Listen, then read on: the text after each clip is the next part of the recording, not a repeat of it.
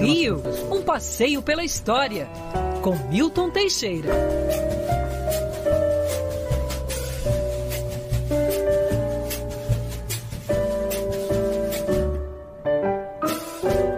Piano mais aguardado da semana é esse. Professor Opa. Milton Teixeira. Professor, bom dia, tudo bem? Bom dia, gatinha. Bom dia, amigos da Band. Bom dia, queridos ouvintes. Estamos aqui mais uma vez. E, professor, Deus salve a rainha. Eu fiquei sabendo que você tem boas histórias para contar da rainha, né? Sim, na verdade, agora Deus salve de King Charles. É, agora King é, Charles III. É, mas seja como for, eu tinha 10 anos quando a rainha visitou o Brasil. Foi dia, de dia 1 ao dia 11 de novembro de 1968, um dos anos mais confusos da história do nosso país no século XX. E ela esteve aqui nos últimos dias. E aconteceram vários episódios interessantes que eu não sei porque ninguém comenta. Todo mundo comenta dela ir ao Maracanã, que é verdade. Ela foi lá, teve com Pelé, teve com Gerson, um encontro de dois monarcas, né? Teve com Pelé, teve com Gerson. É, teve as passistas da Mangueira, que foram lá no Palácio da Cidade. Ela ficou hospedada no Palácio da Cidade, que hoje é a sede da Prefeitura do Rio. Uma coisa que pouca... Aqui em Botafogo, né? Aqui em Botafogo. Coisa que pouca gente sabe, pouca gente sabe, é que onde está a rainha é a sede da Commonwealth, é a sede do reino. Ou seja, por alguns dias, o Palácio da Cidade foi Palácio Real Britânico e sede da Commonwealth. Portanto, tem esse episódio interessante. Mostra a rainha de novo aí na live aí pros Ah, sim, olha ela aqui. Eu trouxe, a, eu trouxe a Bebel é, é um aqui. Saleiro? É, é um saleiro, eu trouxe a Bebel aqui é, comigo. Eu gosto muito dela, ela era muito simpática. Eu a vi em 68. Agora, o que ninguém fala é que ela esteve no Dona Marta atrás, na comunidade Dona Marta, para inaugurar uma escola. Onde também esteve o Michael Jackson? Exato, ela foi a primeira monarca aí lá. Depois o Michael Jackson, o rei do pop, foi o segundo. Hum. Então, ninguém fala da visita dela, inclusive agora. Ela foi inaugurar essa escola, projeto do arquiteto Wilson Reis Neto, patrocinado pela, pelo governo britânico e construído pelo governador do Rio de Janeiro, Negrão de Lima. Então ela esteve lá na laje. Bebel foi na laje. Bebel foi na laje. Inaugurou a escolinha. Só que a escola foi tão mal feita, mas tão mal feita, mas tão mal feita que meses depois ela teve que ser demolida. Outra coisa que quase ninguém fala, quando as passistas da Mangueira desfilaram em frente ao palácio da cidade, a Bebel fez um remeleixo com o ombro é, não sei se o Felipe do lado falou, contenha-se, Lisbeth, você não está em Windsor. Pois é, então não sei se houve isso, mas foi filmado o remeleixo que ela fez com o ombro. Ela assim, que era tão discreta, né? Tão discreta, pois é. Aqui, aqui no, abaixo da linha do Equador, vale tudo. A Inglaterra está bem distante. Pois é, chega de protocolo.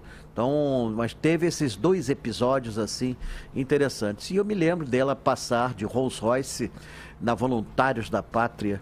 Eu, um garoto de 10 anos, nunca tinha visto uma rainha e nunca mais vi uma.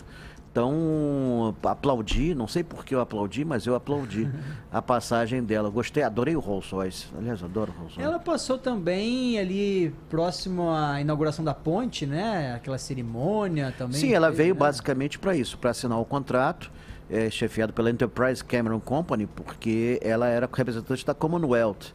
E eram nove empresas canadenses, né? É, representadas pela Enterprise Cameron Company.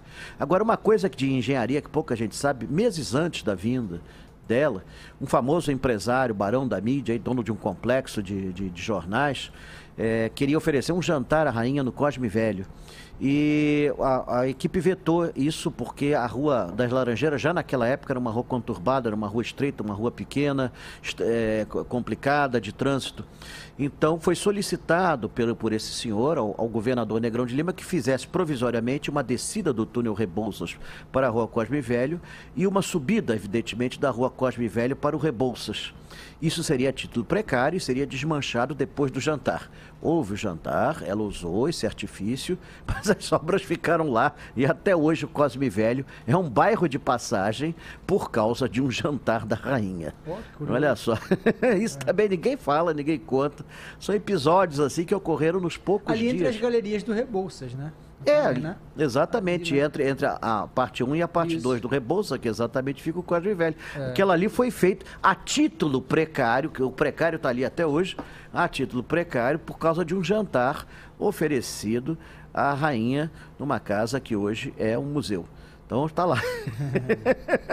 então teve esses três episódios. É, mas olha, isso não foi nada. Pior foi a saia justa em Brasília, que teve um maluco que invadiu o, o elevador dela no hotel. Ninguém fala isso também. E se intitulou Dono do Brasil. Meu Deus. É muito doido no mundo, né, professor? É, Agora, professor, Era um empresário. o brasileiro ele se identifica muito com a ideia de monarquia, né? Isso por causa da nossa história. Tanto é que as nossas festas populares, a gente tem o Rei Momo, a gente tem a o princesa, imperador do divino. O imperador, tem, a gente tem várias referências aí à monarquia por causa do nosso passado, né? Sim, Dom Pedro II foi um personagem extremamente popular. Foi na sua época considerado um dos grandes homens do mundo, não foi só do Brasil, não. Era um homem que tinha ideias assim notáveis de progresso. Infelizmente não pôde realizá-las por diversos motivos, mas ele era um homem afinado com o progresso. Ele trouxe para cá o telefone, a fotografia.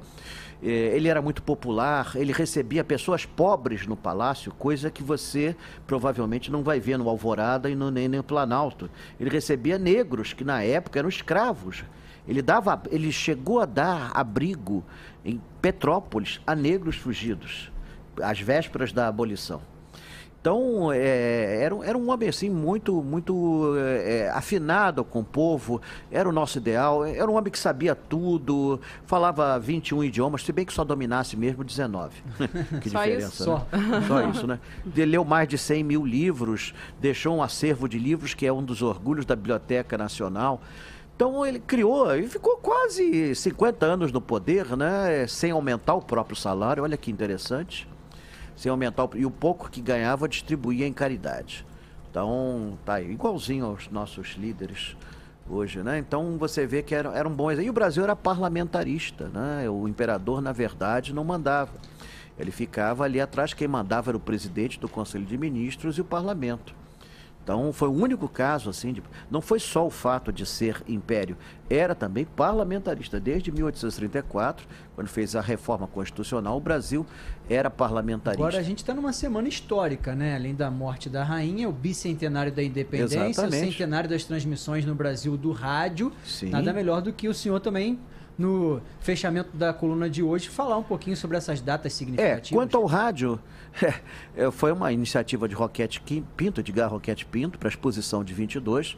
O presidente Epitácio Pessoa falou no rádio, ainda fez o, a, o discurso de inauguração mas o próprio Roquete Pinto, depois de um depoimento ao Museu da Imagem do Som, ele disse: ninguém prestou atenção em nada, porque não dava para ouvir absolutamente nada. Era uma barulheira danada, barulheira da rua, os equipamentos ainda eram muito precários, mas essa foi a, a primeira tentativa de uma transmissão. Em 1925, ele fundaria a primeira rádio brasileira que ele doaria ao governo do estado, que ainda existe essa rádio. Inclusive agora com estúdios no Palácio Guanabara. Também. Pois é, então você vê que lançou as bases, ele foi o pioneiro do, da, do, da, do radialismo no Brasil, não se pode negar. Agora, ele mesmo dizia que essa experiência de 22 foi, foi, foi praticamente um fracasso, porque é, os, o, ele, ninguém conhecia acústica, ninguém conseguia conhecia nada né, dos, dos modernos sistemas. Os, os alto-falantes eram ao ar livre e aquilo acabou se misturando com o barulho da exposição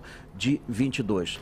Agora não se fez praticamente nada, só fez o óbvio inaugurar o Museu Paulista e algumas outras coisas mais. fachada mais. lá no Museu Nacional. Jardim, Museu Nacional. Né? Mas se você pensar que nós temos os meios de comunicação modernos aqui no Brasil, com televisão, rádio, etc., muito mais gente participou hoje do bicentenário do que em 1922. Aliás, eu acredito até que mais do que em 1972 também. E, e tem uma coisa: as duas manifestações foram feitas para a elite. Tanto a de 22, você não constrói palácio para o povo, né? não constrói para a elite. E como a de 72, no apogeu da ditadura militar. E hoje, nesse bicentenário, realmente as manifestações, se existiram, foram espontâneas, foram por parte da população. O Estado até que se intrometeu pouco, de modo que você tem hoje em dia uma participação muito maior do que nesses dois eventos tanto em 1922 como em 1972. Esse último eu presenciei Apesar de que nesse ano teve essa mudança do desfile que sempre era na Presidente Vargas, a polêmica da transferência para Copacabana, o uso político do presidente da República, tudo isso aí a gente já abordou Mas sempre bastante. houve uso político, é. né? Aliás, houve muito mais uso político no passado do que atualmente. Em 68, o Brasil quase pega fogo por causa do desfile. O Márcio Moreira Alves pede que o povo não avale o desfile. Então é, é, é, complicado, né? Porque quem fosse ao desfile apoiaria a ditadura e durante décadas o brasileiro deixou de ir ao governo, deixou de ir aos desfiles com medo de aparecer como apoiador da ditadura militar. Professor, para a gente encerrar rapidamente passeios. Nossa, temos vários, não sei como é que eu vou resumir. Bom, vai, vai ter um. Do... Olha, novidade nova. Hum. Tcharam, meu Brasil brasileiro. Vai ter um domingo. Domingo agora, dia 11. E não é na, por causa das Torres Gêmeas, não. No domingo, dia 11, às 9 horas da manhã, no Mosteiro de São Bento, lá em cima, lá na igreja, lá na igreja. Esse passeio é um passeio que é promovido, que é uma coisa que eu fazia antes da pandemia, um passeio colaborativo. As pessoas vão lá e no final dão o que quiser é, a nível de, de, de, gorjeta, de alguma coisa. Esse passeio vai terminar meio-dia, vai ser Mosteiro de São Bento, Praça Mauá, Boulevard Olímpico, Praça 15. Dia 16 vai ter o nosso passeio da Band, Uhul! esse sim, gratuitíssimo, pela Câmara de Vereadores, Palácio Pedro Ernesto, às 13 horas, na escadaria do Palácio. Parece que vai haver inscrição. Não sei ainda. Calmem, ouvinte, fiquem calmos. É, ainda não abrimos inscrição. Vai dar tempo, a gente vai divulgar, né? É. Sábado, dia 17, vai ter um passeio pela, pela, pela Abrigo do Marinheiro, na Baía de Guanabara. Tem 90 vagas para o público. Esse também é gratuito, mas vai precisar de inscrição pelo site da, do Abrigo do Marinheiro. Depois eu vou dar as referências. E domingo, pela Ama Laranjeiras Cosme Velho, eu vou fazer o passeio que vai do Largo do Boticário, o Largo do Boticário reformado, até a Igreja do Cristo Redentor na, na, na Rua das Laranjeiras. Portanto, vão ser. Agora, ou eu emagreço, não, ou agora, eu fico. Eu já estou cansado só de ouvir tanto lugar e tanto pois é. passeio, mas não. é porque o senhor tem muita disposição. Fora os outros passeios que eu vou fazer particularmente. Amanhã já vou fazer um passeio particular. Então você Aí. já viu. Eu vou ficar magro, não. Agora eu vou ficar é. fininho. Acabou o nosso tempo, professor. Estouramos, professor. Um beijo para você.